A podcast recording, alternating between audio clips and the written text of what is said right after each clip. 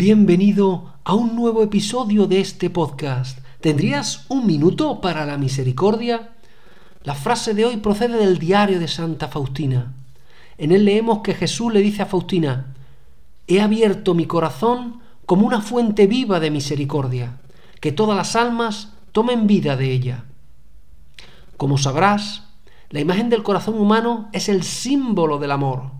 Y como has escuchado, el corazón de Cristo está abierto para todos, sin excepción, también para ti, para que te acerques a beber como en una fuente, pero en vez de agua, para que te sacies de su misericordia, que es prenda de vida eterna.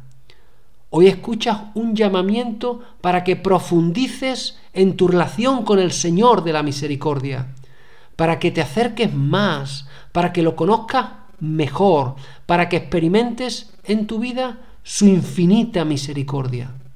¿Cómo?